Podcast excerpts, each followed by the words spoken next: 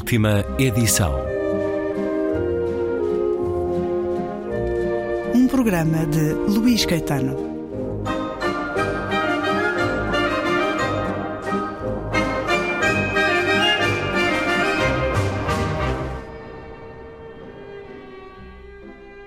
Regresso à conversa iniciada na emissão de ontem com Walter Ugumem a propósito do novo romance Deus na Escuridão, publicado pela Porta Editora, voltando a esse sentir da fé nesta comparação que atravessa o livro e é expressa em, em, diferentes momentos, se apenas o amor das mães é comparável ao de Deus, Walter Ugumem reescreveria toda a mitologia cristã, colocando Maria como a, a figura central, tutelar, a mãe. Colocando Deus como mãe. Eu acho que Deus, se existir, tem de ser mais da ordem materna do que paterna. Uh, uh, a ordem paterna é mais uma ordem de, de força. Uh, a ordem materna tem muito, mais, tem muito mais que ver com o milagre, é? com, com a ideia da, de gerar alguma coisa, de multiplicar o Deus corpo. Deus também é duro e vingativo. Temos momentos na Bíblia, no Antigo Testamento, e, e se levarmos à letra a existência tutelar, bom, então ele permite tanto, mas eu, tanto horror. Mas o Deus que eu estou interessado em inventar é menos, é menos assim. É menos esse do que é menos assim do que o Deus que a Bíblia inventa. Eu, eu, eu, eu, eu acho que o ponto fundamental neste livro, no que diz respeito a uma imagem de Deus, ao que Deus pode ser, tem que ver com isso de, da comparação entre Deus e as mães. E, que é exatamente isto. Uh, ninguém na humanidade ninguém amará uh, tão ao extremo quanto uma mãe. Uh, claro que em casos pontuais, nem que seja por doença, seja patologicamente, Existe. alguém pode extrapolar. Mas por natureza, digamos que até a biologia leva a que as mães produzam o extremo do afeto possível na humanidade. O afeto das mães por um, de uma mãe por um filho poderá ser apenas comparável ao amor que Deus terá pelas, pela sua criação, pela, pelos seus filhos, digamos assim. Quem, quem ama, uh, quem ama inevitavelmente padece. É? Quem ama inevitavelmente está na escuridão, porque ama sem garantia, não sabe se é amado de volta, pode apenas esperar que sim. Mas quem ama uh, cria imediatamente um certo medo, o que significa que as mães uh, vivem no, no, medo, numa aflição constante pelos seus filhos, exatamente porque os amam. E a minha tese é que se Deus existir, Deus tem de ser um sofredor. Por isso, não pode ser um. É, é muito mais da ordem feminina do que da, dessa ordem masculina do superpotente, agressor, eventualmente poderoso é muito mais um indivíduo vulnerável, para mim, Deus, se existir, é muito mais um sujeito vulnerável, à mercê daqueles, daqueles que ele próprio criou. E por isso é que ele vive como as mães, eternamente à espera que os seus filhos regressem, que é exatamente como vivem as mães. As mães vivem eternamente à espera por essa míngua dos filhos, né? que seja um ínfimo instante, que é o ínfimo instante que lhes justifica a vida. Porque é que o amor é um sentimento que se vive na escuridão? Não pode ser na luz?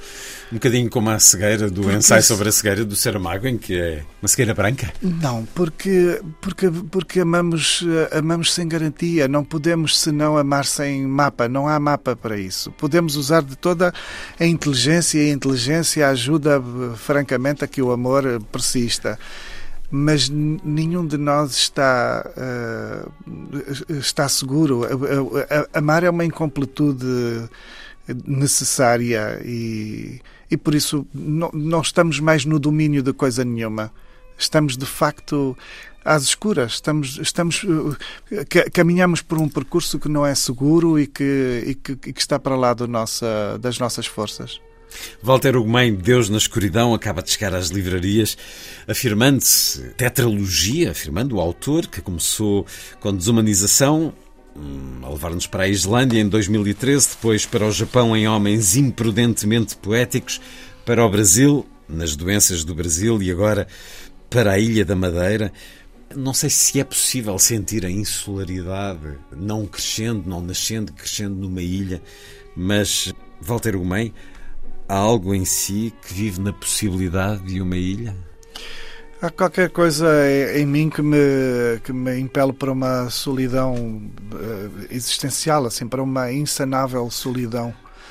E, e, tenho e eu acho que não, não, não sou só eu tragicamente acho que todos nós somos somos bastante intransponíveis não é? podemos ter momentos de alguma euforia de, de uma sensação de, de arrebatamento de companhia de ir mas, ao encontro do outro é mas depois é mas acho que na essência no, no lugar essencial somos somos sempre uh, atomizados. Uns mais que outros não é? Uh, sim pelo ou pelo menos uns sentimos mais isso do que outros mas acho que somos todos da mesma maneira deixados ao abandono de nós mesmos. E o, o Ilhéu é uma é, alude uh, muito a essa a esse indivíduo né, que, que, que, existe na longura, que existe numa certa escassez, que, a, quem se, a quem se parece propor uma atomização obrigatória e uma disciplina quase sacerdotal, não é? monástica. Uh, e o Ilhéu tem uma coisa, porque tem uma solidão uh, violenta. A solidão do Ilhéu é bastante violenta, porque ao mesmo tempo que ele tem essa longura e essa escassez, o, o vizinho que ele tenha, por, eh, por, poucos vizinhos que tenha, eh, são intensificados exatamente por isso, não é? São família. A, vizinhança é, é, potenciada, há, uma, há um, uma, um sentido de supervizinhança, porque as pessoas acabam por se conhecer e se acompanhar inevitavelmente a vida inteira. E então é uma, é uma solidão bastante cruel, porque é uma solidão eh, onde a, a, a falta dos outros eh, redobra a, a, companhia que existe. Não é? e a companhia que existe, como não, não é escolhida, é, é contingente, as mais, com, uma, com uma vizinhança de toda a gente, as mais das vezes é uma tragédia. Eu estou sempre a queixar-me da vizinhança e os meus vizinhos são, são maravilhosos. Portanto, mas não, não mas é, uma ideia, é uma ideia assim, eh, em abstrata. Não estou a falar dos meus vizinhos. Os meus vizinhos são todos, por acaso, são todos absolutamente. Tirando três ou dez, Afinal. O, o resto são todos maravilhosos. o que não impede que a nossa casa seja talvez quase sempre uma ilha. Walter Gomendes na escuridão, esta tetralogia foi pensada ou foi-se fazendo por si próprio? Foi, eu tenho um pouco a mania. É engraçado que eu sou bastante à deriva e muito intuitivo, mas ao mesmo talvez por isso mesmo, por saber que eu sou desarrumado eh, por natureza, tenho uma eu tenho uma ansiedade enorme, uma vontade enorme de arrumação, de ordenar, de alguma ordem e por isso já tinha escrito uma primeira tetralogia, os meus primeiros quatro romances, a tetralogia da idade inteira, e, e, e, quando, quando decidi escrever sobre a Islândia, pensei logo que passaria uns 10 anos a pensar, a pensar em ilhas e por isso que em, em, nos próximos anos para duas quatro, vezes um plano quinquenal. Para quatro livros teria de ser assim. E agora talvez me meta em mais quatro livros. Também me dá a ideia de que enfim eu tinha, tive sempre a sensação de que morreria cedo mas enquanto tiver quatro romances para escrever há uma garantia de... há qualquer coisa que se calhar pode favorecer a minha sobrevivência e já há uma linha uh, sentida pressentida para esses quatro romances Sim, ah, ah, então, sim. Uh, sim. Quer dizer? Eu quero. Eu posso dizer. Não sei exatamente se especificarei já uma, a, a, tetralogia, mas eu estou. Eu quero muito escrever um livro passado em Angola, já queria há muitos anos. E então quero, quero. Estou agora a escrever, já tenho bastantes páginas. Estou a escrever uma trama passada em Saurimo, que é exatamente a terra onde eu nasci e que se passa entre pessoas de, de, de, de Saurimo, pessoas que são dali naturais, o povo Xocoé. E por isso quero, quero muito entrar em, em narrativas que, que talvez não sejam brancas. Uh, já voltou a esse lugar? No, já voltei, já voltei quero muito, eu, eu, tenho muito, eu tenho muita necessidade de, de, de, de sair do meu imediato espaço para escrever. E, e, e, e, a Islândia, o Japão, o Brasil, foi muito isso. A Madeira também acaba por ser uma, uma, um, um certo estrangeiro para mim, não é? Um, mas tenho a necessidade de, de, continuar um bocadinho a auscultar o que é o lugar dos outros e, e, pelo menos neste primeiro romance eu quero muito auscultar o que é uma cultura negra, o que é uma cultura que foi colonizada ainda, ainda por cima por, por, por, pelo nosso país, mas quero ver o que é que é, quero meditar um pouco acerca do que é que é ser-se uma pessoa negra no, no, nos dias de hoje. Isso implicará ir para lá? Quero muito ler outra vez. Eu, eu, eu, estou a escrever o livro, de repente tornou-se inevitável. Eu estive em Angola no ano passado, tornou-se inevitável, não quis mais segurar o livro. Estou a escrever o livro, mas jamais o publicarei sem voltar a Saurimo.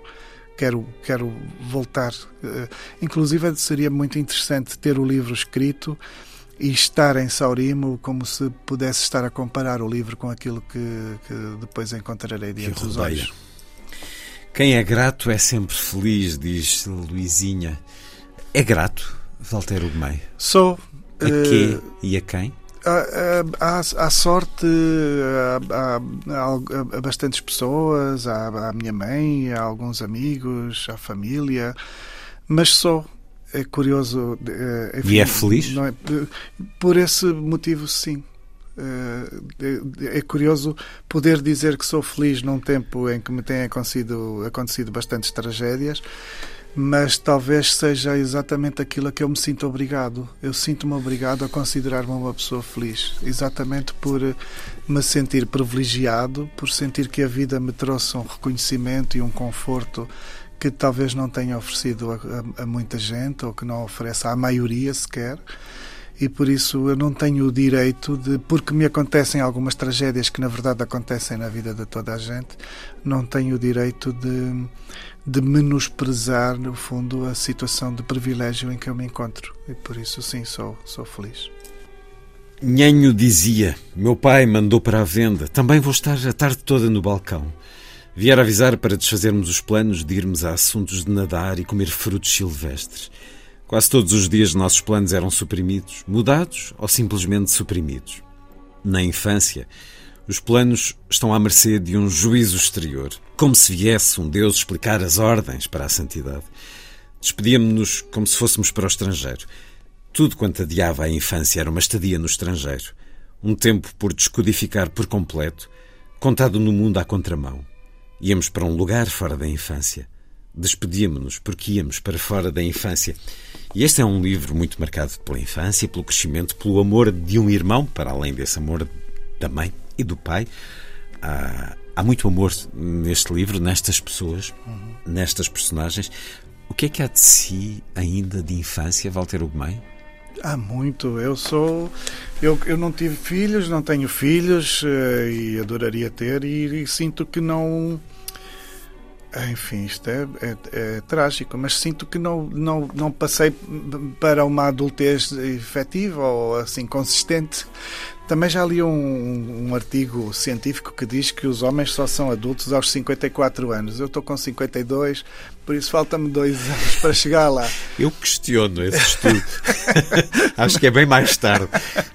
Mas eu tenho isso assim, não sei se é de facto esta coisa de não. De, eu tenho os meus sobrinhos, obviamente mas eu não me não não, não consigo uh, ver-me como profundamente completamente adulto. Há qualquer coisa em mim que conserva uh, até uma ingenuidade que eu que eu uh, que deve ser tanta que eu próprio a deteto. É, é, é estranho não é? Porque o ingênuo normalmente não deve perceber que é ingênuo. Mas no meu caso ela de facto deve ser tanta que eu, eu dou conta de ser de ser cândido em tantas, em tantas coisas.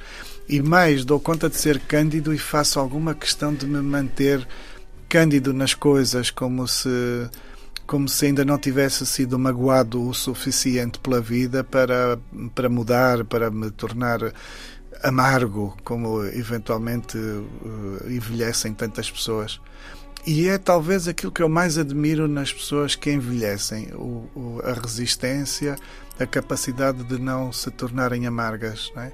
Porque vamos todos, é um, um pouco isto que vínhamos a dizer, vamos todos padecer de grandes tragédias e depois ou, ou, ou, temos, ou temos também a noção do privilégio que a vida nos traz, ou então vamos amargando como, como aqueles que se convencem que são as piores vítimas do mundo, que aquilo que lhes acontece é sempre pior do que acontece aos outros. E eu não, não estou convencido disso. Eu acho que conheço pessoas a quem a vida tem, tem sido muito mais, uh, muito mais dura, muito mais difícil. E que permanecem sorrindo de alguma maneira à é vida. Verdade. Quando estava factualmente nessa infância, ou quase a sair dela para uma idade mais jovem, o que é que desejava para a vida? Uh, sobreviver assim eu nunca eu não tinha eu, eu, tive muitos sonhos mas eu não tinha sonhos uh, não me atrevia a, a, sonhar demasiado grande eu queria eu achava que cresceria casaria teria filhos não sabia muito bem como assim achava que seria era uma abstração vir a ser um homem convencional era uma mas já abstração. sonhava trabalhar com livros editá-los como não, fez eu sonhava com livros mas eu sonhava com os livros achando que as pessoas que trabalhassem com livros deveriam de ser felizes mas eu jamais poderia imaginar que algum dia conheceria um escritor nem, não era nem ser escritor, era que algum dia pudesse passar perto de um escritor, eu acharia, se me dissessem isso aos 10, aos 14, aos 18 anos, eu acharia que Ficaria as pessoas surpreendido. absolutamente doidas, não é? absolutamente loucas. Eu sonhava com coisas de sobrevivência pura. Queria ter eh, eventualmente uma pequena casa com galinhas e, e que me dessem ovos e arranjar um emprego, talvez uh, num balcão de uma mercearia e era de facto o, que eu achava que me aconteceria. Na sua nova casa não há galinhas? Vai haver. Ah. então, pelo menos uma das suposições há de concretizar-se. Walter Ugumem, novo romance, Deus na Escuridão. É bom voltar a lê-lo, mas, como já disse, leio regularmente eh, nas suas crónicas no Jornal de Letras e no Notícias Magazine, Notícias Magazine, hum, revista, agora suplemento. Aqui está esta crónica Cidadania Impura, mais recente. Deus na Escuridão. É o novo livro de Walter Ugumem, a chancela Porta Editora. Walter Ugumem, muito obrigado por mais este regresso à Antena Muito obrigado, foi um prazer.